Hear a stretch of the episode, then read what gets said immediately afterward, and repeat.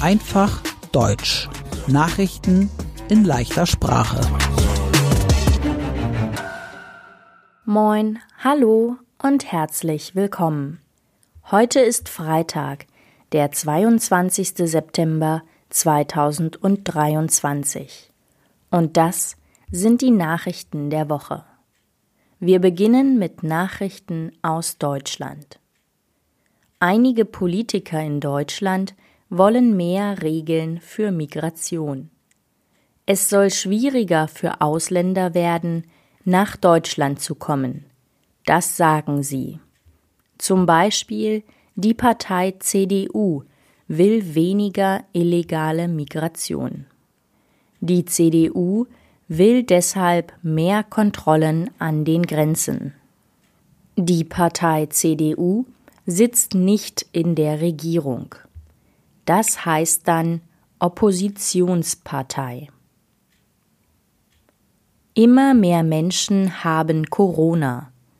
Jetzt stecken sich wieder viele Menschen mit der Krankheit Corona an. Es gibt auch eine neue Impfung. Die Impfung ist vor allem für ältere und kranke Menschen.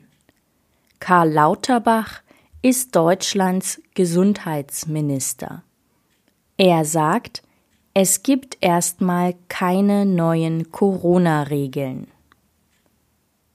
Die deutsche Fußballnationalmannschaft hat einen neuen Trainer. Es ist Julian Nagelsmann.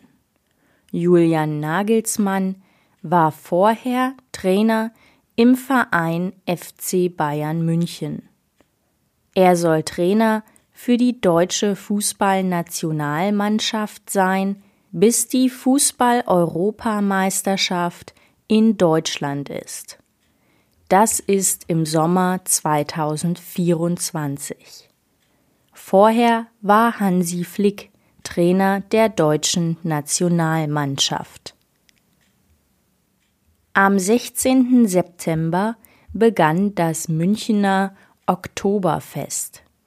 Manche sagen zu dem Fest auch die Wiesen, denn das Oktoberfest ist auf der Theresienwiese in München. Das Oktoberfest ist ein großes deutsches Fest. Es ist mehr als 200 Jahre alt. Mehrere Millionen Menschen aus der ganzen Welt kommen zum Oktoberfest. Zum Oktoberfest gehört Bier. Das trinken die Gäste aus großen Maßkrügen. Das Oktoberfest geht noch bis zum 3. Oktober. Und jetzt die Nachrichten aus der ganzen Welt. Ursula von der Leyen ist die Kommissionspräsidentin der Europäischen Union. Sie ist so etwas wie die Chefin von der Europäischen Union. Ursula von der Leyen will Migration stärker bekämpfen. Das sagte sie auf Lampedusa.